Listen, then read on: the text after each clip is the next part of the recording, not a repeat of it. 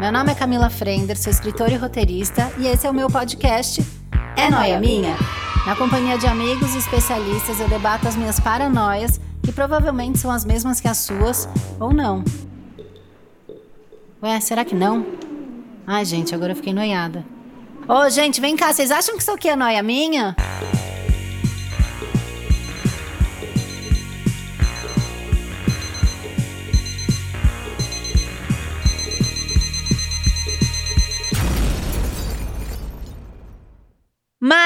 Uma noia minha. Eu amo gravar do estúdio, eu fico muito feliz. Deus é bom a todo momento. E aí, como é que vocês estão? Eu tô noiada. Tô mais essa semana. Essa é uma noia que eu tô faz um tempo já, porque ah, a gente tá num momento da vida que o único jeito que dá pra definir é um momento negociado, né? Tá bem negociada a coisa. Por quê? Porque a gente vai sair de casa e a gente fica com a questão do celular, vão me roubar o celular. Vão me roubar todo o dinheiro, que não é muito, né? E aí o ladrão vai ver aquela micharia que você tem na conta e vai fazer o quê no seu telefone? Um empréstimo. E você que não tinha dinheiro agora está devendo na praça. Pois é, isso pode acontecer. Foram infinitos relatos que eu li no Twitter e foram me apavorando pouco a pouco. E aí eu parei para pensar, né? O quanto dá pra gente prever uma cagada? A vida, na verdade, ela é uma grande previsão da próxima cagada? A gente fica assim, vê que o relacionamento tá indo meio pro buraco, a gente prevê, a gente toma uma atitude. Tem gente que tem filho, tem gente que pega e pá, termina antes. Ah, se ferrou, não conseguiu terminar comigo, eu terminei com você primeiro. Então, assim, o quanto isso é uma grande loucura, o quanto isso é uma vontade de controle absoluta nossa, o quanto isso é uma grande ilusão, porque a gente não controla nada tá? Você que tá aí achando, eu sou a rainha do, de achar que eu controlo. Não controla nada, tá? A deriva. Isso é um pânico para você? E aquelas pessoas que não planejam nada. Nada, vai só vivendo. Vambora, bora viver e tal. Elas são mais espertas, no fundo, do que eu, por exemplo, que fico planejando tudo. Joguei aí a, a noia na cabeça de vocês. E agora sim eu vou apresentar meus convidados. Eles estão de volta, porque os dois já estiveram aqui. Você já ouviu uma risadinha marota de fundo. Dantes está aqui, Dandara, a nossa influencer favorita, está de volta. Oi, Dantes. E aí, galera! Nossa, estou muito emocionada de estar aqui. É a primeira vez que a gente se vê ao vivo. É verdade? Em dois anos de amizade. Eu tô até meio sem graça, assim. tá tímida. Tô tentando não ficar muito tímida. Tá. Apesar que todo mundo fala que quando eu tô ao vivo, eu sou diferente do que quando eu tô no vídeo. Eu Acho que sou os personagens não batem. Você acha que eu sou? Não. Você achou que eu sou igual? Até então, igual. Porque eu falei uma noia no calcinha de quando a gente tá na frente da família, a gente é diferente. Eu, eu sempre... fico mais calada pra não discutir tanto. eu amo. O nosso outro convidado, para você lembrar dele, você tem que ir assim, ó, aonde nasceu a noia minha. Primeiro episódio, ele foi. E acho que o terceiro ou o quarto também ele foi.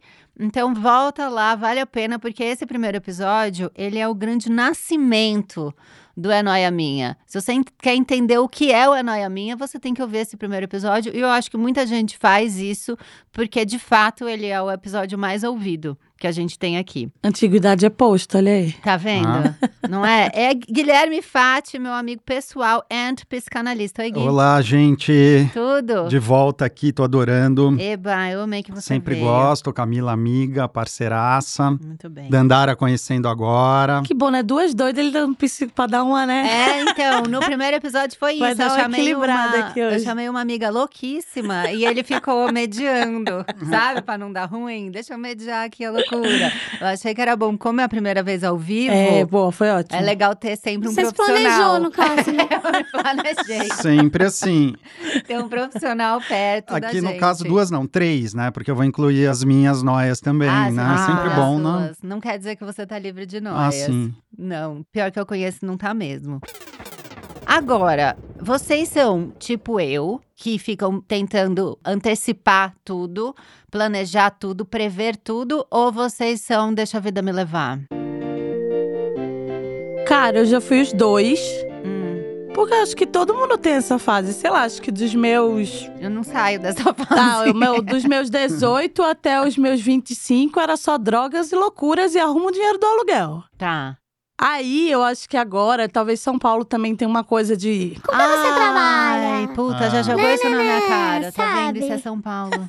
Eu acho. É São Paulo. Acho que ele traz uma coisa, tipo, inclusive porque te ajuda mesmo. O dia tem muita coisa pra. Não sei, pra mim. Uhum. Vim de Recife já com 27 pra cá, tô com 34. Então, tipo, teve um processo realmente de entender. Eu também sou produtora há muitos anos, então, assim, pra organizar a vida dos outros eu sempre fui muito boa. A minha, Ah. eu ficava, porra, já tô organizando a de Fulano, deixa a minha aqui. Mas, cara, depois que eu comecei a me organizar, melhorou muito. Porque também é isso, se você planeja, no mínimo que vai dar ruim, fica dentro desse plano, né? Ou, ou também Calma, pode ser uma grande que você cagada. falou é bom, mas eu preciso Ah. primeiro saber se você planeja tudo e depois eu vou trazer uma noia disso que ela falou. Pessoalmente, planejo menos. A sua coisa foi ao contrário da Dandara. Ela planejava menos e começou a planejar É, mais. Não, eu Você era não. mais neurótico nesse aspecto e hoje, depois de- da minha própria análise, né, da minha experiência de análise, eu fui me dando conta que tem limite do que a gente pode antecipar. Agora, o fato da gente saber que tem limite não impede da gente tentar antecipar o saber o tempo todo. Querer saber o que vai acontecer. tenta- E o neurótico eu- tem essa potência do pensamento, né? Que Hum. assim, pra gente, o que a gente está pensando tem valor de ação. Esse é o problema, né? Por exemplo, na procrastinação. Você pensa tanto naquilo que é como se você tivesse realmente feito. E aí você não E aí você não fez. Isso é. É, o, o pensamento começa Isso a às vezes acontece no substituir. WhatsApp, né? Você lê, a pessoa pedir um negócio, aí você fala, hum, É. Você já pensou tanto nisso? dali Já duas semanas, eu, Ah, eita, nem ah, fiz. exatamente. E você fica com aquilo na cabeça, preciso responder aquela mensagem. Eu já sei o que eu vou responder. E isso acaba tendo um valor de resposta Uhum. na cabeça. na- É mais ou menos assim que funciona. Agora, a gente parte daquilo que você está propondo, da noia atual de bloquear celular, tentar bloquear tudo que de banco. Sim. Essa é a noia atual. Mas a gente pode extrapolar, e a gente estava conversando isso outro dia, ontem, Ontem. que isso extrapola para o nosso desejo de se proteger do que a gente não sabe que vai acontecer. Uhum. Ao mesmo tempo, olha que isso que eu acho mais interessante, né, o paradoxo que a gente cria, porque ao mesmo tempo que a gente tenta esconder tudo e proteger tudo que tem no celular, a gente está o tempo todo se expondo. Ih, menina.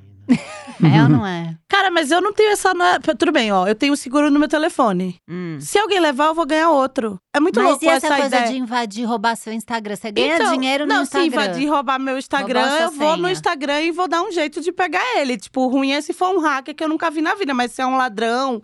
Eu não sei. Eu, eu sempre falo sobre isso quando eu venho aqui, porque Hum. todas as minhas problemáticas elas acabam caindo no âmbito social. Cara, eu não quero morrer. O resto, eu vou resolver nesse sentido, sabe? Sim. E quando eu penso em morrer, eu penso, tipo, ou eu dou o meu celular pro cara, ou ele pode fazer alguma coisa com. Amor, toma aqui um 13, leva pra você, leva, é seu. Uhum. Sabe? Tipo uma coisa. Aí, sei lá.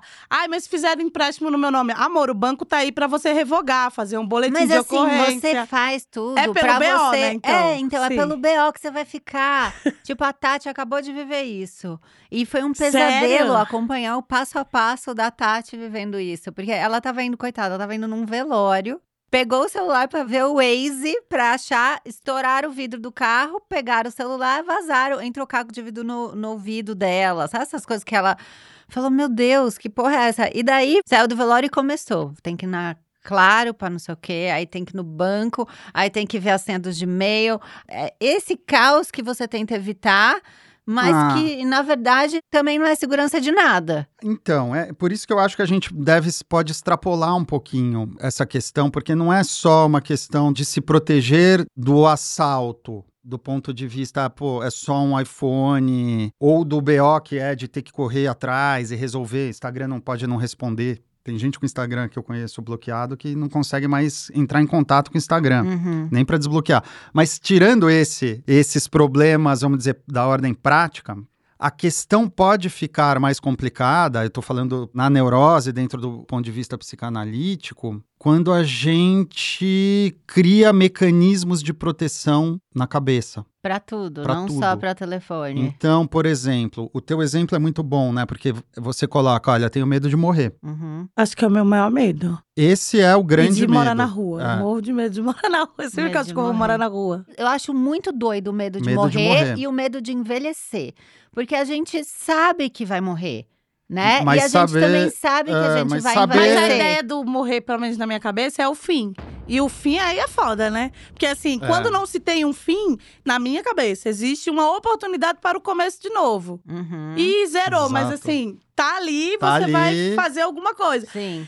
A ideia do ser humano, apesar de cada um ter a sua ideia sobre o- pra onde se vai quando morre, nananã, é que, Tipo assim, amorzinho, apesar dos boatos, você nunca mais viu aquela pessoa. São boatos. A Não, porque cada um pensa, é. pensa de uma forma por como vai morrer. Mas Exatamente. assim, Não, isso no, no pensar- real, real, ninguém se viu mais. Não, na Não, hora, isso na hora de do vamos pensar ver. é prever, né, também. Eu, vou- eu estou prevendo o que vai acontecer depois da morte. Então, É. eu opto em...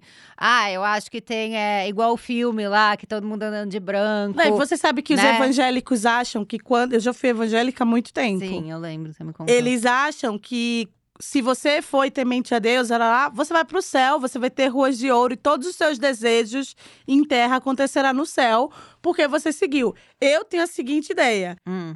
O dia que eu, se eu conseguir souber que eu vou morrer, porque também tem isso, se você pedir perdão a Deus por tudo que você fez antes de você morrer, Hum. você vai pro céu. Tipo, é uma lei. Tá. Aí eu sempre penso nisso. Antes de morrer, com fé em Deus, eu vou lembrar disso, vou pedir perdão a Deus e vou pro céu. Você já tá com esse plano. Já. Só dá Isso tempo, já tá né? previsto. Precisa dar tempo de fazer tudo isso. É, É, então, não- não sei. Se eu conseguir ficar, morrer de velhice, eu vou tentar mais velha, virar uma crente, assim, o negócio. você tá É, com esse plano. Cara, você sabe que eu sou, hoje em dia, não, não tenho religião, né? Aham. Mas, é o seguinte, eu tive que fazer uma cirurgia no final do ano passado, pela terceira vez, e eu achei que realmente eu fosse zarpar. Eu tive essa fantasia de que, cara, é a terceira vez que eu tô fazendo, Vai dar ruim. acabou. Uhum. É, acabou mesmo. Foi uma cirurgia complicadinha, Você falou, cinco horas e... música no céu. Falei, ah, não, Não é aí no eu comecei a meio que. Eu não diria rezar, mas eu Sei, comecei a ação. pensar nos próximos passos. mas É. isso é entendeu? louco, quando todo mundo começa a já se apegar. Às vezes a pessoa é ateu, mas aí, opa, Ateu, até você se deparar com uma cirurgia de seis horas de duração. Aí você deixa de ser ateu, Sim. entendeu? Não, é igual a maternidade. Eu era muito mais desprendidona e tal. Agora que tem o Arthur, eu fico. Eu vou rezar. Porque, né? Tem que proteger não só eu agora, mas a cria também. Então, Pelo tá- sim, pelo É, não, Deus. É bom pelo estar dando não. uma rezada, né? E aí você escolhe o seu Deus. Tudo bem, eu não sei se o meu é o mesmo, Sim. mas eu dei uma rezada e tô aqui. E agora. dói. Olha aqui. aí. tá Olha quem eu tá sou aqui. do candomblé, então tem vários pra você pedir. Cada um você pode Ah, eu pedir tenho, uma vocês- coisa. eu tenho no meu, na minha casa, no meu consultório, eu tenho um altar que eu tenho tudo. Eu tenho É orix, bom tenho ter, eu candomblé, acho. tenho, eu tenho um- o birajara peito de aço, que é um, um índio, um índio. Ah, Eu tenho Santo Antônio, eu tenho Outra coisa, tem São. Longuinho. Já pediram Tudo, coisa uma São. Longuinho? Já e Sempre funciona. funciona. Eu não, é inacreditável, nunca não funcionou comigo. não, São é Longuinho? impressionante. É. Ah. São Longuinho, ele tá. Ele, ó, No fim, qualquer velho, eu job acho ele que pega. fé também é a energia que você carrega dentro de Claro. si. E Sim. seria muito louco a gente também achar que, tipo, não, só eu aqui na Terra que tô vendo, o outro. Uhum. o que é carne material que existe. Não, velho. Existe uma sinergia, seja de você gostar de alguém, e eu acho que isso entra dentro. Não, eu concordo totalmente. Eu gosto de fazer a separação entre fé e religião. Uhum. Eu acho que são duas coisas completamente Sim. diferentes. Eu tenho fé, mas não tenho religião, não sigo nada, não tenho é uma porque a crença religião ela tá cega dentro em... do ritual, né? De como cada É. um Sim. vai ritualizar a É. sua fé. E o problema é que cada um ritualiza de, olha, ou você me dá 100 reais. É. E não, e vem Ou também Deus não vai da, dizer. E aí- vem e da aí, memória Dandara? de cada um. É exatamente. O Freud foi o primeiro, um dos primeiros que começou a observar isso, gente, que ele começou a perceber que nós neuróticos, a gente, nós criamos uma religião particular. O que, que é uma religião particular? A gente cria uma série, cada um cria as suas, quem Uhum. não tem, uma série de mandingas e de protocolos e de coisas que se a Sim. gente seguir, as coisas vão melhor, ou vão dar certo, e se a gente não seguir, não vai dar certo. Freud começou a perceber isso, no analisando dele, que ele batizou como Homem dos Ratos. Hum. O Homem dos Ratos era o seguinte: ele estava com a namorada dele e ele achava que se ele tivesse desejo sexual, ou desejo de ver ela nua, ou Hum. desejo de ver qualquer outra mulher nua, o pai deveria morrer. Bom, aí tem uma base de ambivalência entre amor e ódio em relação ao pai Aham. que é uma das bases da neurose obsessiva, mas tem também uma coisa que é o saber antecipado, que a gente estava falando aqui, Sim. a possibilidade imaginária de, porra, se eu sei, eu consigo antecipar e eu consigo anular algo ruim que vai acontecer comigo. Aham. Então, o Freud observou a base do toque, que a psiquiatria chama de toque, Ok. que a psicanálise chama de neurose obsessiva, que é, por exemplo, o sistema de defesa. Então, o homem dos ratos descrevia para o Freud assim, né? Olha, hoje aconteceu uma coisa comigo que foi o seguinte: a minha namorada, eu saí na, na frente dela de carruagem, Uhum. isso era 1910, eu acho que era uma carruagem. Saí na frente e ela ia embora depois de mim. Eu parei num ponto da estrada porque eu vi uma pedra. E eu parei para retirar essa pedra da estrada porque eu comecei a pensar que se ela fosse passar lá, ela ia passar em, em cima dessa pedra e ia acontecer alguma coisa de muito ruim com ela. Ele desceu, ele tirou a pedra do caminho. Aí depois que ele tirou a pedra, subiu na carruagem, ele voltou, falou: "Não, isso é um absurdo, o que eu tô pensando é uma loucura. Eu vou voltar Vou e vou pôr a pedra no lugar, porque se eu tirei a pedra e coloquei ela aqui, ela pode causar um acidente em outra pessoa. E fui eu que causei, porque que quem fui eu mudou que a causei, porque quem pedra mudou a pedra fui fui eu. Ah, eu tô super com ele nessa E linha. aí, olha que, lou- olha que coisa incrível. Aí ele volta, põe a pedra no lugar e vai pra terapia com Freud e fala: Olha, meu jovem Eu acho que eu Freud, não tô legal. eu não tô muito bem. Eu pus a pedra ali de volta porque eu achei que algo de ruim pudesse acontecer a ela. E aí é o que a gente pode extrapolar essa coisa. ó, põe a pedra, tira a pedra, põe a pedra. Isso é igual você lavar a mão 20 Uhum. vezes abrir a porta, eh, Ai, verificar se a fechadura está trancada 10 vezes. São mecanismos de, Eu tenho um mecanismo de anulação de algo ruim. Se ele vira e fala assim, ah, vou pegar as crianças na escola, já vem. Eu falo, tá bom. Aí eu penso, ele não me deu um selinho. E se ele morrer?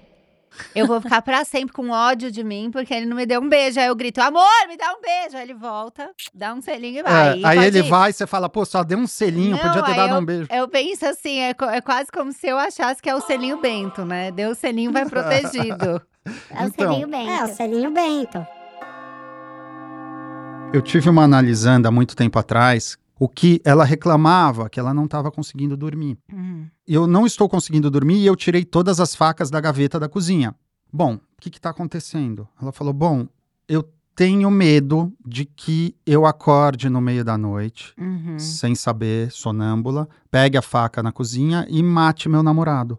Então eu Amiga. Sem tirei saber. sem saber, saber. sem saber. Mas Eu por que? De onde veio isso? Então, aí vai. Aí você vai perguntando mais, tem uma relação de amor e ódio em relação ao namorado, deslocada por um ato, né? Pro medo do ato. E ela tinha dois medos. Ah, Isso faz muito tempo e eu tô mudando um pouquinho as coisas. aham. Ela tinha medo que ela acordasse de manhã e tivesse uma notícia no jornal falando que ela matou alguém. Publicamente, assim. é, que ela fosse manchete Gente, do é jornal. Ela parou de comprar o jornal. Eu não lia mais jornal. Tirou todas as facas da cozinha porque E ela tinha medo de acordar ela? Ela sabia a pessoa que tava com ela? A pessoa que estava com ela tinha uma relação absolutamente abusiva, Ah, né? tá. Quer dizer, uma relação. Não era um relacionamento não, saudável. não, não era. Ela tinha dificuldade de falar disso. E um dia ela me pergunta, né? Guilherme, mas será que eu sou louca? Será que eu vou matar ele? Uhum. Eu falei, olha, vamos supor, vou mudar o nome dela aqui. Olha, Paula, infelizmente você não vai matar ele. Você não é louca, você é uma neurótica. Por uma série de Mas motivos. você tem medo dele te matar. As duas coisas. E, e o impulso de ódio que ela recalcou. Uhum. Ela deslocou para um outro lugar, era difícil para ela falar daquilo. Terminar essa relação foi muito difícil. Para a gente entender um pouco quais são os mecanismos de proteção, né? Como a gente tem medo da morte, como a gente lida mal com o ódio. Mas o seu medo da morte, Dandara, ele vem só do fim ou ele tem também uma responsabilidade de quem depende de você? Um dia eu tava falando isso, tipo, sei lá, pra minha família. Se eu morrer amanhã, e aí? Tipo assim, todo mundo, ninguém mais vai fazer mais nada na vida. Não, vai, obviamente, todo mundo continua quando você parte. Eu fico muito mais pensando no sentido do fim mesmo. Uhum. Ser o fim de algo. Acho que, Sim. como tudo na vida, o fim de algo dá aquela coisa. Se for pra um próximo passo legal. Por exemplo, agora eu me mudei, né? Cara, eu tô numa casa ótima, gigante, né? né? Mas eu fiquei meio assim, nossa, vou mudar. Hoje tava, ontem eu tava falando isso na terapia. Eu, e se eu ficar pobre de novo, assim? For uma pobre coitada que tá escondida no apartamento que não tem como pagar. Ela, não tem como isso acontecer.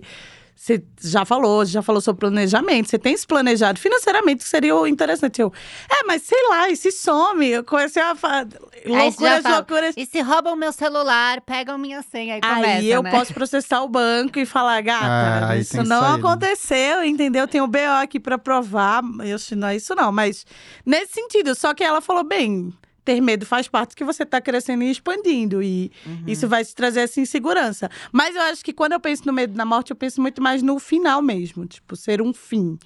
Acabou, acabou Dandara. Isso também eu fico pensando, será? Eu e a Ana sempre fala isso.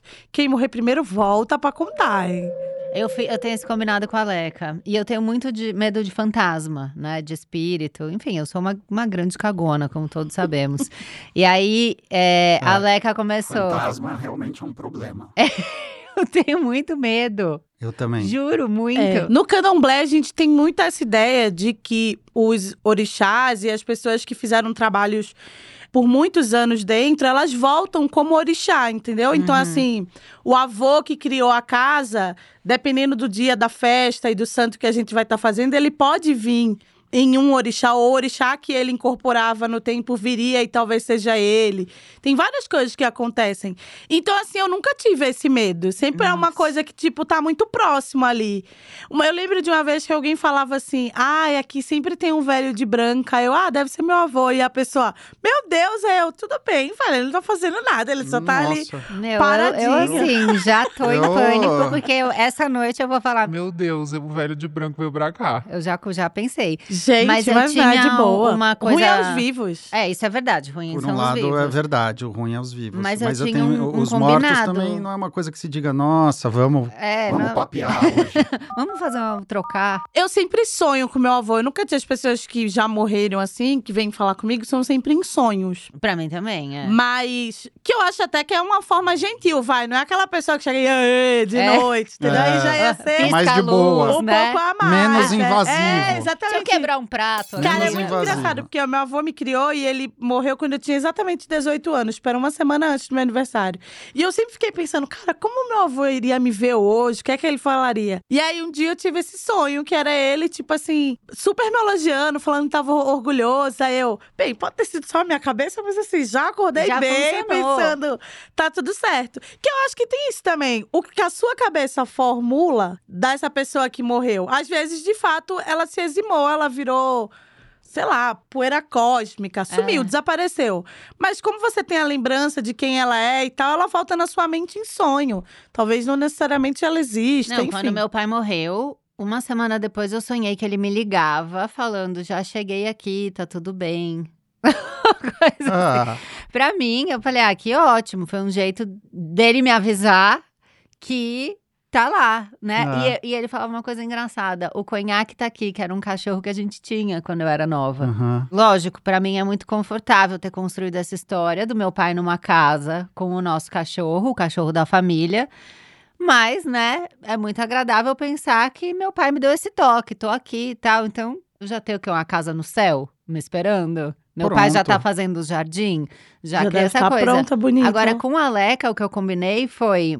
Ela falava, ai, mas e se eu morrer primeiro? Eu falei, ah, você tem que vir me contar qual é que é, né? Aí ela começava com uns papos, ah, eu mexo na cortina. Eu falei, não, Não, querida. mexer na Não, cortina. vamos dar um outro Seja toque. educada, Não, venha no Vamos fazer uma coisa Eu mais falei, tranquila. Cara, volta num pet. Eu vou estar andando na rua, vem um pet entrar em contato comigo, a adota é você.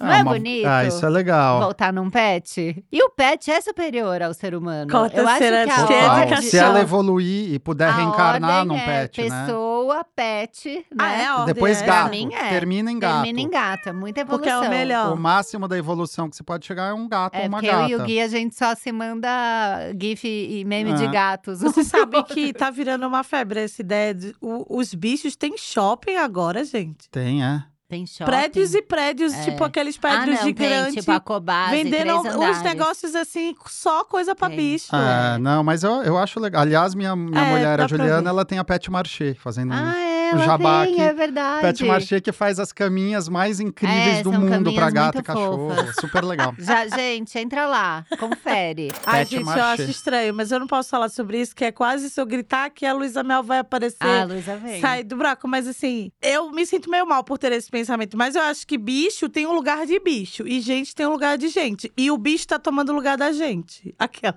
Ah, Mas é porque a daqui, gente já tomou o lugar do bicho. Não, mas pode ser uma coisa tipo. Equilibrada. É, eu acho que tem uma coisa que tá realmente passando, assim. Eu ah, mas tem claro, mesmo. gente. Inclusive, É, porque eu acho que você supre muito a sua carência em alguém que não vai te corresponder como um outro ser humano te Sem corresponde. dúvida. Sim. Seja até de falar algo que não vai te agradar. Por exemplo, o que eu Exatamente. falei agora. Sei lá. Sim, Exatamente. o Minimamente, isso já- falar. E o bicho não vai falar. E ele vai É. estar ali sempre É. recebendo o seu Não, amor, o seu... tem Mais ou limite, menos. O gato vai te dar uma lógico. patada. Se você. Vai te É, dar uma verdade. patada na. na- É, não Mas é? assim, eu concordo. tô- É uma brincadeira. A gente ama bichos. Eu sou. Eu e minha mulher, a gente adora, mas enfim. É claro que o bicho não vai te falar. Olha, Guilherme, você é, um. É, Não gostei do que Não você gostei fez. do que você falou. Ele não vai te devolver um olhar. Seu livro tá ruim. É, seu livro tá ruim, mas isso não precisa ser um bicho. Aí já não falar. é um amigo, É. vamos combinar. Esse Não, bicho- mas é isso, cara. O ser humano vai devolver um olhar. Sim. Claro É. que, por mais que a gente não queira escutar, às vezes é importantíssimo, né? Sim. É. Eu acho que é a cultura do cuidar do outro, né? Como tem essa cultura muito forte da maternidade, ah, tem que ser mãe, tem que ser pai, não sei o quê, as pessoas às vezes transferem isso pro bicho, Sim. né? Então, Eu mas é aí que eu acho cuidar. meio, tipo, aí, sei lá, padaria de cachorro. Você É. vai lá e tem uma padaria pro cachorro. Tenha. Tem? Tem. Olha, onde? eu quero comprar. Só não vende hot é, dog. Me leva lá, A padaria não. de cachorro só não vende hot dog, Eu né? não sei, eu sei que tem os bolos, sei o que lá. A Ana, agora, ela adotou a Luana. Agora não, tipo, sei lá, meio da pandemia. Hum. E, cara, claramente, às vezes eu fico, fico zoando, falo assim, velho. Ela liga, às vezes fala. E aí, como tá a Lua? Você ligou pra saber da cachorra? Você, É. não, você não quer saber se eu tô bem? Ela, você tá atendendo, você tá bem. E Você a tá viva. Mas, mas Tá você viva, sabe, pronto. Dandara, o que isso me parece interessante, e o que pode ser que a gente chegue a alguma conclusão aqui, é como nós, ser humanos, somos neuróticos, né? Então, a nossa paranoia com, com tudo. Isso vai, vai Entra interferir bicho, na né, nossa também. relação com o bicho também. Sim.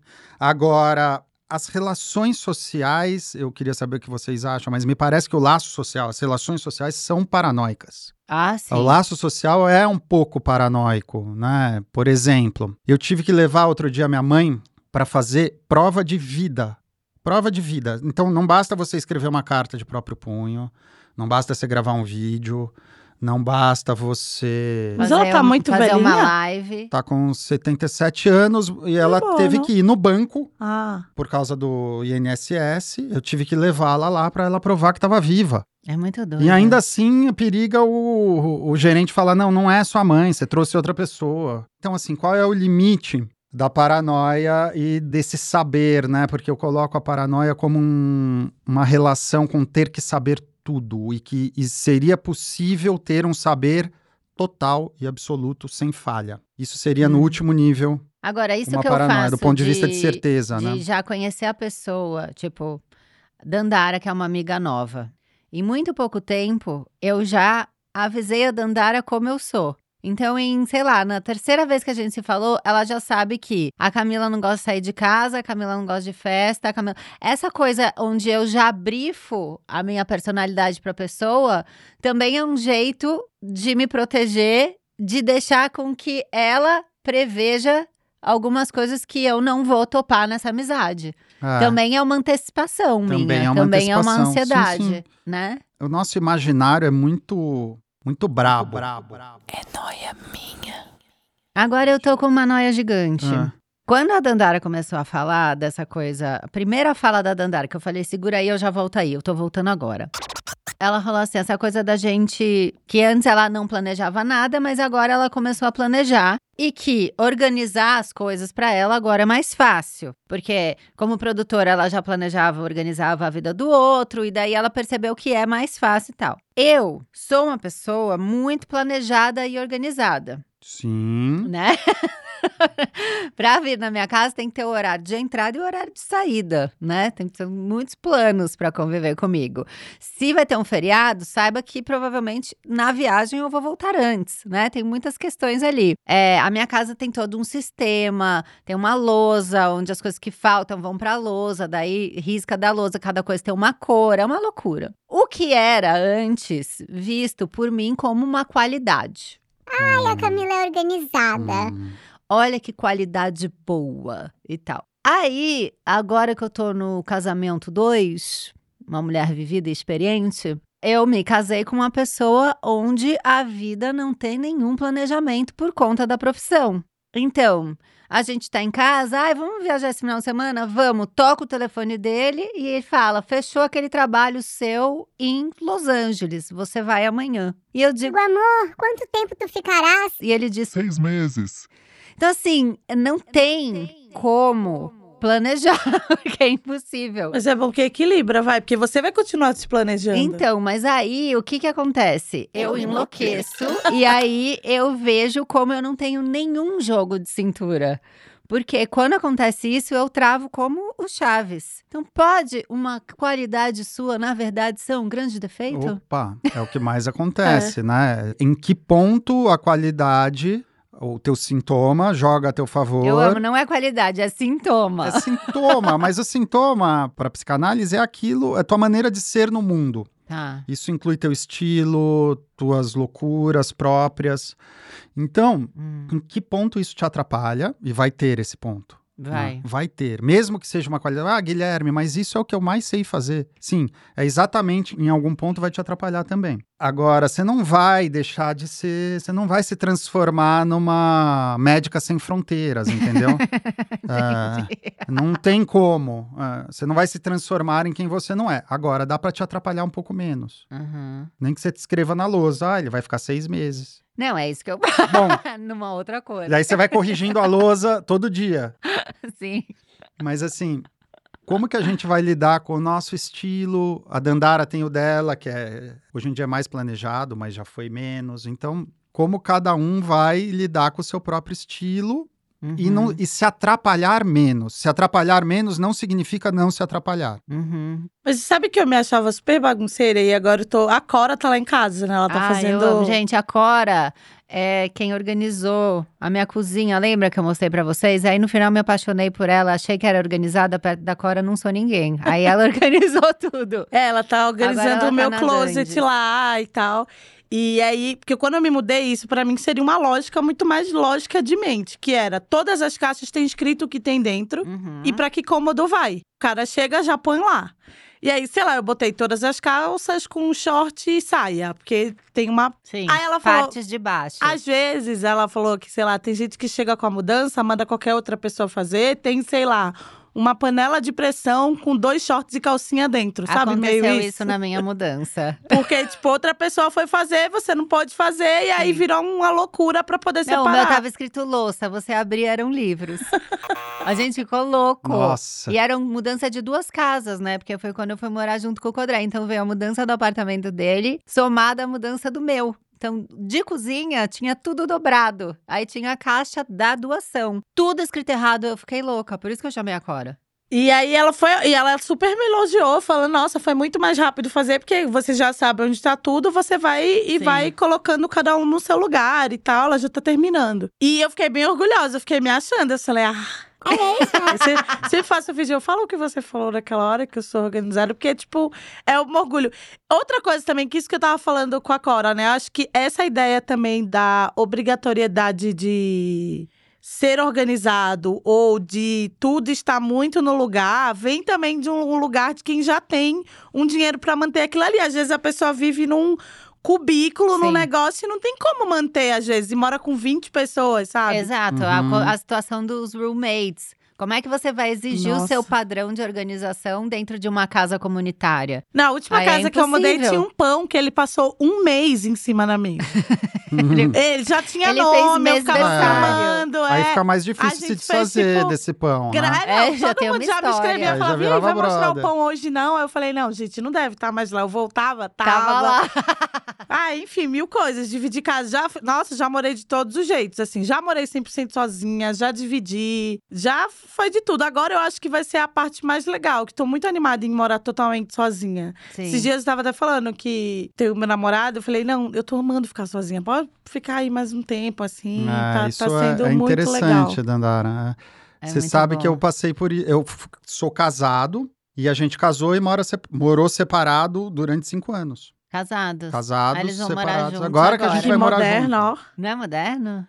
Eu Porque não, não eu tinha já com- festa ainda, não tinha Não, nem vai ter. Não não, a gente nem de quis. meia a pra gente festa. Não, não tem festa. Não teve festa nesse sentido de festa de casamento, porque a gente não, não acredita muito nesse negócio todo. Eu gosto de festa. É, Aí, de eu festa também eu gosto de Até porque festa, a principalmente separação, quando. vai- a única coisa certa do casamento é a separação, né? É, que É, também pode ser feita Nem que uma seja festa. pela morte. É aí que é a grande festa, né? É, Não no casamento, na separação, talvez. aí a gente morou separado durante quatro, cinco anos. Uhum. E agora a gente vai morar junto. Na verdade, o que mais preocupa a gente é juntar as gatas, não o casamento eu amo em o si. problema pet o problema volta. volta, É. porque a adaptação é complicada. Eu, eu te dou A o passo a ver passo, você é que vai vai, você vai conseguir.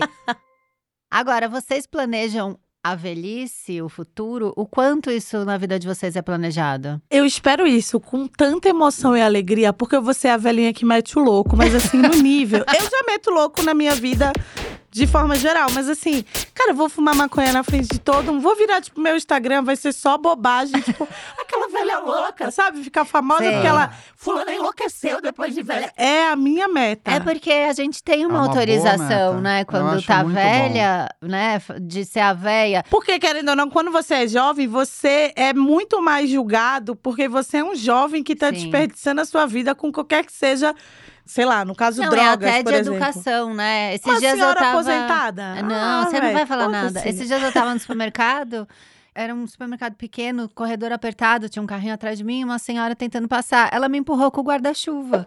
Você vai discutir? não, você só sai. senhora. Meu. Agora, se sou eu, com 40 anos, empurrando uma pessoa com guarda-chuva, você apanha no supermercado, né? Você escuta, menina, você tá bem louca? Essa permissão de empurrar alguém com o guarda-chuva, com a bengala, é uma coisa que a gente vai conquistar. Mas eu tô pode ser um animada. fetiche só, mas eu fico pensando muito nisso. E ser uma velhinha muito louca. Eu fico pensando nisso, sei lá, se eu tiver filhos e netos, pode vir fumar aqui. Na casa da vovó fumar um. Vai Na casa ser de de vovó. boa, vai ser de boa, ela, ela deixa. A filha ligando, reclamando, mãe, como assim? Aí Eu, cara, eles estavam aqui, a gente. Rolou, rolou. Fiz um bolo de fubá e aí a coisa descambou. Deu fome, bateu a larica, eu não sei o que aconteceu quando eu vi rolou. Você sabe que eu tô velha, né? Sabe essa coisa? Sempre Sei. jogar esse papo pro É, universo. esse é um ótimo papo. Você planeja? Não planejo muito, não. Mas e financeiramente?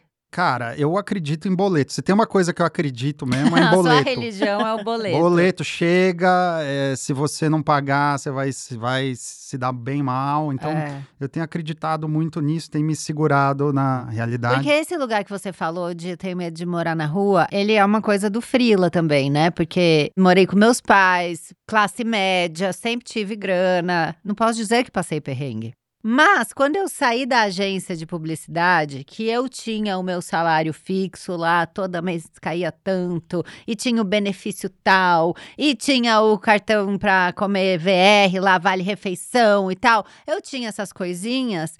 E aí eu falei: tchau, agência, vou ser escritora, né? Pagava aluguel já, morava sozinha já. Eu tinha essas, cara, e se, e se não virar nada? Sabe? E se não, não vem, não fecho nada, não, nada acontece e tal. Eu tinha esse pensamento. Eu tenho isso todo dia. De- mas isso também não é um lugar da nossa profissão que Não, com Não garante certeza, nada? com certeza, porque não garante nada. Mas é aí é aí que entra, eu acho, a importância de você se organizar. Vai dar certo, não, porque tem coisa que te paga Não em vai. 60 dias. 90 Não, agora, sabe o que eu tô 120 já chegou. Oh, e você sabia que eles que esse dinheiro eles ficam fica num Na lugar agência. de assim um lugar que você põe no para render.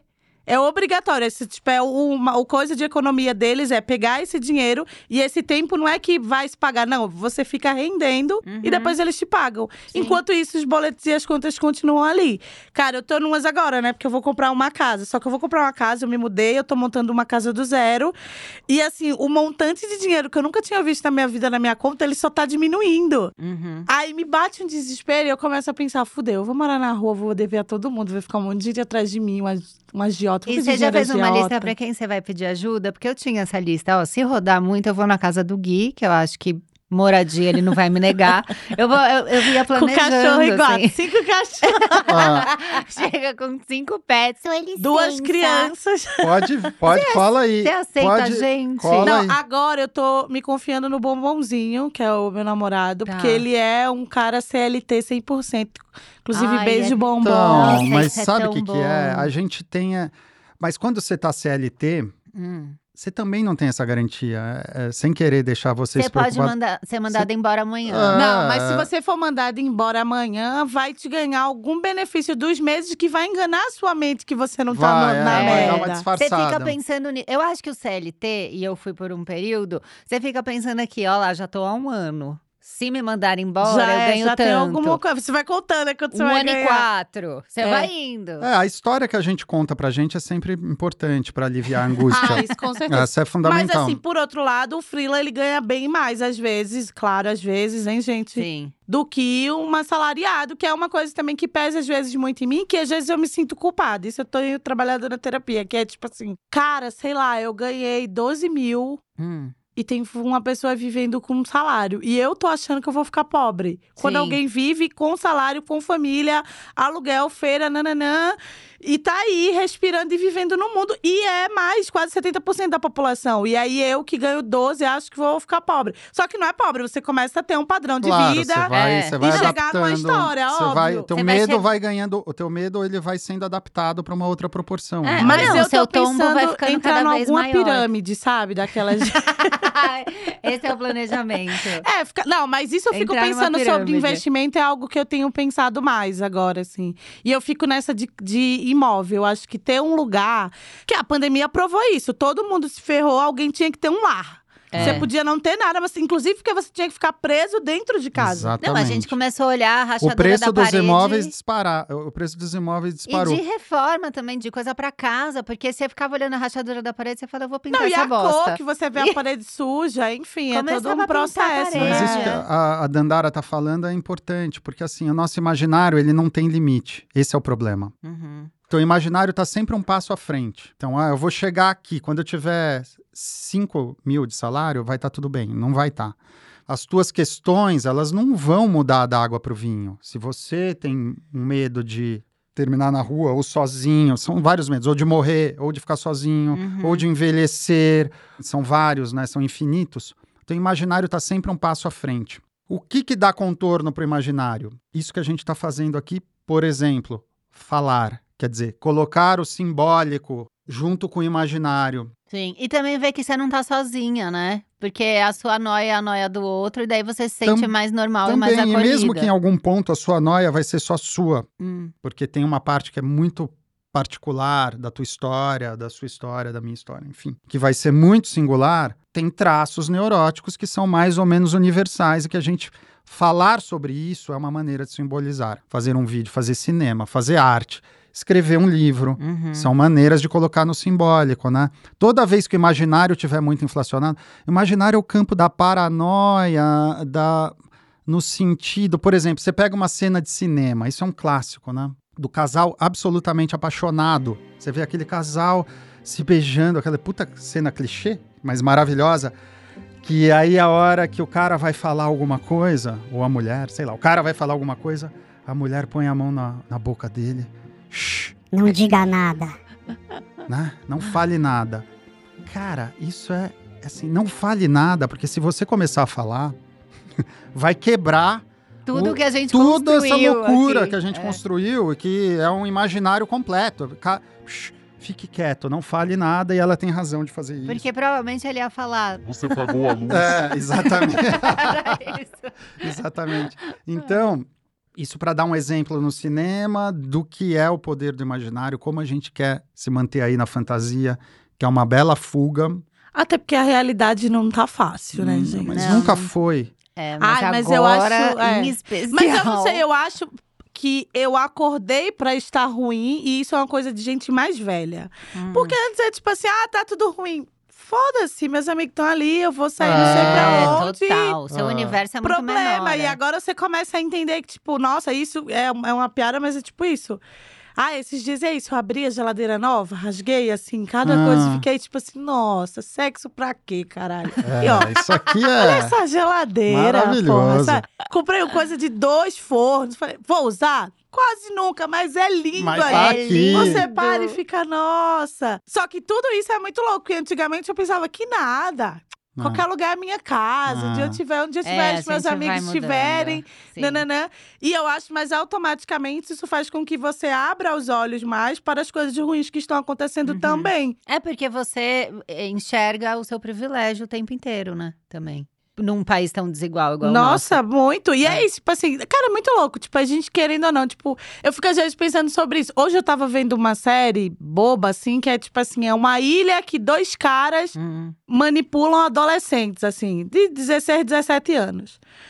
Mata a galera, faz o que quer, eles estão presos numa ilha, assim, duas pessoas, dois coroas, assim, tipo assim, oi, que, que é? é, se chama Eden, é uma série boba, assim, tem no Netflix. São dois velhos que Não manipulam. são velhos, eles têm 30 e pouco, 40, sei lá, 40 e pouco. Mas eles dominam a mente mesmo de adolescentes, assim, sabe? Que é a Então- história do Zuckerberg, é isso? É, Poderia exatamente, É a exatamente. biografia do Com Zuckerberg. todos nós. Não, mas o que eu dentro. fico pensando é, peraí, ninguém se revolta e, tipo, se junta todo mundo e sai dali, eles ficam fazendo o que o cara quer e mata, nananã. Tudo bem, é uma ficção ali, tem uma viagem. Mas eu fico pensando sobre isso também, tipo, em relação à- à guerra, por exemplo. Dois velhos sentado mandando a galera se matar, se explodir, e as Exatamente. pessoas estão fazendo isso. Tipo, o nível de poderio e de loucura que você acaba seguindo, sabe? Sim. e, e de crença, né? Porque, por exemplo, o Putin é um crente de que. Ele é crente no sentido de que ele realmente acredita que é a- a- o berço da Rússia. Enfim, tem todas umas questões que você vai sendo construído e aquilo, de alguma maneira, ele justifica o absurdo na Uhum. cabeça dele da maneira mais Não, e esses dias que o ah, cara que eu transei. possível. O cara que eu transei a primeira vez na vida, ele tá surtado, assim. Ele falou que a Rússia tá fazendo uma limpa correta. Meu Deus. Que os Estados Nossa. Unidos. Sabe essas loucuras assim? E eu, eu escrevi pro irmão dele, eu falei, eu acho que ele tá com problemas legal. mentais. Você Não tá tem. bem. tro- Porque ele não era esse, ele é um professor Ó, de história, um limpa cara mó correta. legal. Quando, quando você ouvir a palavra limpa correta, não importa de que lado Não, esteja, não já tá errado, já, Já. já, tá, já é um Isso é que problema ele falou cara. pra mim que não existe isso de preto e branco. Isso é coisa de americano. Somos todos mamelucos. Aí eu, oi? Disse, não, ok. O assunto acabou aqui. É, um beijo tem pra um lugar você. onde não dá pra entrar. Desculpa, mas eu fiquei bem triste, porque ele nunca foi assim. E assim, você vê que, tipo assim, e é isso, entra nisso. A gente tá, tipo, tá tudo tão mal, tão mal, que as pessoas estão. É, você pensa o que, que aconteceu pra ele ficar assim, né? É, E ele é Ah. professor de história, eu acho que ele foi entrando gente, na loucura. A gente mesmo. vive um momento de loucura, de polarização, de radicalização, do, porque as pessoas precisam acreditar em alguma coisa. Mas é mais fácil você tomar uma crença emprestada do Uhum. grupo Sim. do que bancar a própria invenção. uhum. Esse é um, é um O é problema. É, o muito problema, louco, é a né? perversão dos grupos, né? Porque começa a se tornar. Claro, tem minorias que precisam se articular para defender interesses em grupo, sim, Uhum. isso é super autêntico. Mas tem um outro lado do- do- de agrupamentos maiores e que são perversos, né? Que são pessoas que tomam emprestada essa crença, criam uma perversão comum, Uhum. em nome disso faz os maiores absurdos. Sim, atrocidades. Acho mais, mais difícil o caminho de você criar e bancar a sua própria. É, então, mas eu acho que é difícil lidar consigo mesmo, né? E aí Uhum. você bitola a sua alma e a sua energia em algo que alguém tá criando. Exatamente. Que Já se você for pensar, é igual a guerra, né? Exatamente. Cara, não, eu tava vendo isso. Tipo, o cantor não sei que lá veio fazer um show, aí tá o cantor vestido de exército. Aí eu olhei pro Bombom, Bombom, se gozar você não vai, você vai ser um desertor e não tem esse negócio de, ir pra guerra, não. Aí ele, Deus me livre, Deus me livre. Só que eu fiquei pensando, tipo, em relação a isso, tipo, é um cara que consegue dominar uma nação inteira Aham. pra se matarem. E aí, eu acho que quando você se propõe e acha que isso é massa, você tá eliminando a sua própria vida de começo, tá ligado? Total, totalmente. Você tá abdicando da sua subjetividade. E aí, então, você não gosta de você mesmo nesse sentido, tipo assim, viver pra você, pra que seja uma coisa. Não, você tá, tipo, indo na da galerinha ali, Uhum. porque você não quer lidar com o seu. Porque é mais fácil. É muito louco isso. É, É, é, não isso é, é nada bem louco, é o que mais acontece. É. É exatamente o que acontece. É mais fácil você. É, mas a, gente tá porque a falando posição- isso, mas existe várias coisas que a gente também acaba seguindo, porque é meio tipo, ah, mas isso aqui parece Não, legal. mas- Como, por exemplo, o Lula. É Lula, gente, é 13, É entendeu? 13. 13. Vamos que vamos, Aqui- vamos aqui que todo vamos. mundo- Aí a gente acordo. já aqui, ó, Isso, já a gente estamos tá- indo na linha do Lula. aquelas. Aproveitar aí a audiência. Vamos aproveitar. Não, Não é? aqui não tem. Aqui é a escolha entre ditadura e democracia. Não tem muito que. Uhum. Sim. Mas assim, até me perdi, até me emocionei agora. Não, sobreviver à onda do outro e é, não sei. então, é, é porque. a- Gente, eu acho que a base. Freud começou a observar isso, eu concordo com ele. A posição subjetiva predominante é masoquista. Masoquista no sentido de que não, não é que as pessoas, ah, quero, so- gosto de sofrer, não é só isso. Também é isso. Uhum. mas é no sentido de ser objeto. Me diga o que eu devo fazer. Eu faço, é mais fácil. É mais fácil, opa. Me faça, me, Os me librianos faça, gostam obede- me faça de objeto. e é É isso. verdade. Agora, uma pessoa que não planeja absolutamente nada, ela é mais feliz do que eu que tô louca fazendo planilha? Ah, eu me sentia feliz, sabia? Mas eu acho que são níveis de responsabilidade que você adquire. Sei lá, dois cachorros, três gatos, duas crianças, uma casa, marido e trabalho. Ou você se organiza, ou você mesmo entra num tipo num looping Num de. caos. Não sei, na minha cabeça. Quando é só você, uma mochilinha, um rosto jovem, fígado bom, Quer mais o quê? Vai dar ruim, não vai. Mas o o pior. ruim que vai dar é. Ah, gente, você tava pensando, tipo, ressaca? Não, nunca. Vamos, gente, vamos pra onde? É. Danara, já é quinta-feira, a gente saiu no domingo. Não, mas vamos fazer alguma coisa aí, vamos arrumar outra coisa. Pra... Eu era muito isso, assim. É, e eu é o- viajei muito também, né, nas produções, dos shows, então chegava às vezes Não, só pra pegar um, avião. um lugar onde eu sempre fui.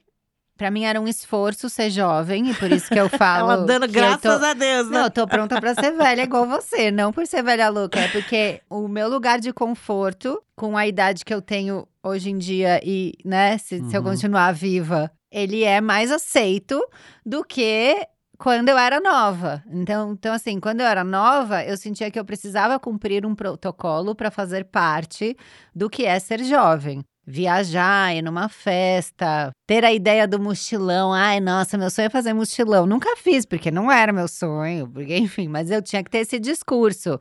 É o que corresponde à idade. Agora não, agora que já sou mãe, tenho 40 e tal. É mais. As pessoas se conformam mais com a coisa do não vou, tô com preguiça, não tô afim, não gosto. Dando graças a Deus. É, então assim, com 50, pô, 60, 70, tô no auge. É, mas não tem regra, gente. Quando a gente fala da subjetividade humana, quer dizer, tem pessoas sozinhas, absolutamente só, só ela, jovem, com fígado, o fígado não tá reclamando ainda, tá tudo bem.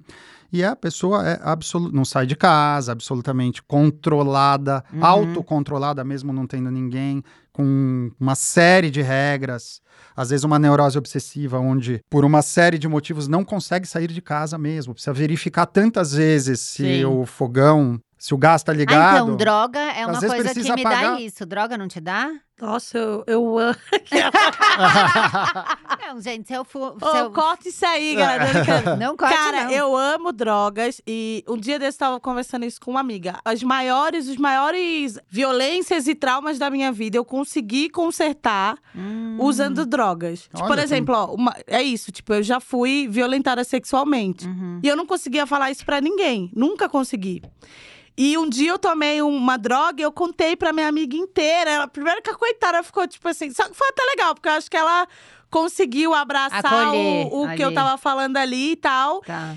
E depois disso eu comecei a fazer terapia e isso me ajudou em muitas coisas. Então, sempre que eu queria falar alguma coisa, Uhum. eu ia lá, tomava uma droga e, tipo, falava, te, sabe? destrava, te Me destravava totalmente. Porque, assim, fiquei brincando de bebida, mas eu não sou tanto de beber até hoje, assim.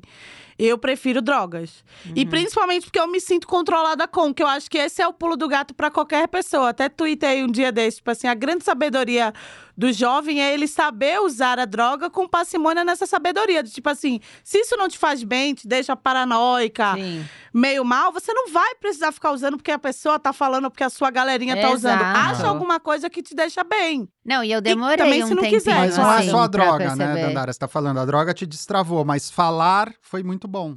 Não, claro, mas é, óbvio, É. mas tô dizendo que, tipo assim, realmente foi uma ponte de algo Ah, que eu nunca sim. tinha contado Pode pra ser. ninguém na minha vida toda. Assim, eu Sim. sentia que isso me destravava. E, e esse foi um processo ótimo pra mim em vários sentidos, porque aí depois de muito tempo, aí eu, é isso, eu comecei a fazer terapia, eu comecei a me abrir, comecei a ter menos medo de situações ou desse crescimento que às vezes, sabe, tipo assim, isso que você falou sobre o ser humano ele ser um masoquista e tal, eu tava falando um dia desse pra minha terapeuta, né? Que eu não consigo. Não consigo, não. Tem sido um processo. Entender o quanto o Gabriel, meu namorado, é legal comigo. Hum, Tipo, eu começo a ficar meio irritada. Cara, é sério, é uma fofice, uma coisa que às vezes eu sinto que eu tô testando ele. sim. Por exemplo, sei lá, ele deita, apaga tudo, eu faço. Pega não sei o que lá na cozinha pra mim. Sabe uma coisa de assim? amor. Já temos a sádica da relação, chave. né? É, exatamente. Já encontramos a sádica. E aí eu fico. E é porque eu fico o tempo todo, não é possível que ele me ama, não é possível que ele gosta de mim. Porque eu vivo o meu processo inteiro da minha vida dentro Claro, de violências prova, que ninguém tá um- nessa. Provas comigo. de amor. Provas de amor. É, o meu é não ao sei. contrário. O meu, ele tá deitado, eu falo. Você quer que eu pegue água? Eu já tô É, então eu acho que, tem, que temos. é, então, acho que são esses lugares É. trocados, mas que eu sinto que eu tenho a dificuldade de entender que eu posso ter um relacionamento Uhum. e um amor tranquilo. Mas sabe? no- nos dois lugares, Interessante eu e a você, a, Dandara gente falou. não aceita o amor, né? De alguma maneira. É, porque eu, porque fim- eu tô o tempo inteiro doando. Porque eu só sou merecedora desse amor se eu der o máximo que eu puder pra ele. E o outro você que tá testando pra ver se ele vai, de fato, gostar de você mesmo. Então, esse é um processo que eu tenho trabalhado muito na terapia pra poder entender e ficar tranquila, inclusive pra entender que o amor é tranquilo, porque todos os meus relacionamentos sempre foram cacete, assim, tipo, Uhum. Briga, quebra tudo e tipo choro sem parar e era esse que todos os dias eu voltava lá pra viver aquilo de Claro, Ai, que novo. maluco. mas é e claro o que meu é outro caminho. Eu sempre tive relacionamentos tranquilos. Lógico, lá no começo, na adolescência, tinha aqueles namorado podre. Ah, se você não transar comigo, eu vou transar com o outro e tal. Mas no geral, era uma coisa meio. Bem pacífica, assim. E o que eu tive que aprender a fazer, que é o que eu faço nesse relacionamento, que o meu relacionamento antigo não tinha, é reivindicar as coisas que eu não gosto. É Ah, chamar pra sim. DR. é. Porque eu tenho um lugar tão passivona de. Ah, tá tudo bem, ele não fez por mal. Hum. Ah, tudo bem, na próxima ele faz o que eu quero. É, ah, tudo bem, já, não é, custa realmente. nada eu fazer isso pra ele e tal. E aí a gente teve uma grande discussão que foi o divórcio, né? É, porque não teve, você percebe? eu vai não, pro eu não ato. renovei Você os não tá no contratos. discurso, vai pro ato. É, Seja Sim. do ponto de vista passivo ou mais agressivo, vai pro ato. É. Se não tá no discurso. E aí, mas aí cada um tem o seu estilo também. Mas a- o meu limite. treino foi esse, do tipo, não gostou, já fala. Porque eu tenho uma coisa de ficar sabonetando pra mostrar de fato que eu não gostei, ou o meu limite. É, mas o Gabriel é bem assim também. E às vezes eu, eu que tenho que falar, e aí, meu filho, ou você fala, ou só se você falar na hora que, tipo, tá muito, eu já vou dizer, gato, você podia ter falado. Sim, mas isso é legal, que você puxa ele pra falar. Sim, é porque ele às vezes ele fala, ah, Eu acho que tá tem um, aqui, um tem uma lugar coisa, do, né? do homem, do pânico, do homem hétero de DR, que ele, ah, se ela não falou, também não vou falar. Entendeu? Que é, não vá, também não vou tocar no assunto, eu vou ficar chamando a DR. Mas é porque ele é mais tranquilo mesmo, assim, mais do que eu, em vários sentidos, inclusive, que eu acho que isso também equilibra. Uhum. Porque eu sou aqui, ah, vá, mas ele, tipo, tá bom, vamos. Ou senão ele fala, não, acho que eu não quero ir. É, eu tô experimentando agora, aprendendo a ter jogo de cintura. Olha como eu estou Uhum. boa nisso. E, e dizer coisas assim, do tipo, Mas é não tô importante, porque você não, não deixa de existir porque você tá com aquela outra pessoa, né? Todo mundo tem que estar bem É, feliz. É, mas No que é, condiz o nosso, relacionamento. O nosso, o nosso ideal de relação ainda é muito romantizado. Sim. Tem, tem uma influência muito grande do ainda do romance de 300 anos Sim, que a fusão é possível, de que um mais um é igual a um. Olha que É. interessante. é. De fusão, de, de uma coisa que é impossível. E, e quando se aproxima muito disso, ninguém aguenta, Uhum, verdade. porque é ameaçador de fato. Olha onde a gente foi parar. Que Ah, loucura, Aí né, vem outro, gente? outro podcast. Agora é outro podcast. Gente, olha, eu já tinha previsto que ia ser um grande sucesso o episódio de hoje, tá? Eu já tinha planejado ele todo na minha cabeça. Olha a pauta É. aqui escrita. Bem do jeitinho que eu gosto. Agora é aquela hora que vocês passam os arroba, fala de projeto, vende o peixe. Quem é que quer começar? Dandara. Vai lá, menina. Dandara. Cara, o meu arroba é aquele que vocês já sabem, Dandara Pagu. Sempre vem um monte de gente me seguir. Cara, um dia desse, uma menina veio me dar parabéns. Ah, Mas foi do tipo, do, do ano passado. Lembra que você me deu patins, nananã. sim. Eu, nossa, faz um ano que eu fiz ano, esse mês passado, meu aniversário. Eu falei, nossa, realmente funciona. Então me sigam nas redes Eu vou sociais. te mostrar depois, porque eu tenho aqui os episódios que foram mais ouvidos. E aí tem o nosso. Olha aí, tá vou te vendo? mostrar. Não lembro que lugar que tá, mas ele é super ouvido, assim. Sucesso. Cara, É. e agora que eu me mudei, eu tô tentando voltar com os meus projetos e eu vou tentar voltar com o meu podcast, tá, gente? Tem muita gente que me pede e tal, mas. Ai, são muitas coisas a vida adulta, muito É, difícil. a gente tem que ser muito Mas é isso, me sigam nas redes sociais pra pagar as minhas contas, não morar na rua, tá bom? Uhum. E é isso, gente. Eu tô sempre aberta a trocar ideias. O meu arroba é arroba Guilherme Fati, com dois Cs. F-A-C-C-I. Você me encontra no Insta, graças. A Camila me ajudou muito. Foi, primeiro, foi a partir do primeiro podcast que nasceu O podcast meu, do Gui. meu Instagram e meu podcast, A Loucura Nossa de Cada Dia, que você encontra na- em todas as plataformas. Meu arroba, você me manda DM para agendamento, essas coisas, ou palestras, É, aulas. vira e mexe, tem curso, então fica ligado lá no Tem Instagram curso, é, eu divulgo no meu Insta ou no meu site guilhermefati.com.br. Eu vou lançar uma aula gravada, acho que a semana que vem, daqui duas semanas, sei lá, sobre culpa, narcisismo, ah, vergonha. Os, Nas- os é, Neuer tudo fazendo assim ser- com a cabeça. É, vou lá, então. Essa é foi pra mim. Pô, adorei. Eu que amei, gente. Obrigada. Foi ótimo, Obrigado. galera. Muito massa, ao vivo, que gostoso. Ó, pedi música, hein? Ó, Ah. você aí que ouviu a gente, não esquece que toda terça-feira tem Indiscutível, toda quarta-feira tem Calcinha Larga, toda quinta-feira tem o quê? Noia Minha, toda sexta tem Pepe Cansada. E a newsletter Associação do Sem Carisma, que é a newsletter gratuita, que vira e mexe, tem o quê? Cupom de desconto, que eu sei que você gosta, eu sei que você quer. É, garota. Então é isso, obrigada. Vai lá comentar no arroba é Noia Minha o que que você achou do episódio de hoje. E se você é louca como eu, ou nem tanto. Um beijo, tchau, é nóis Brasil.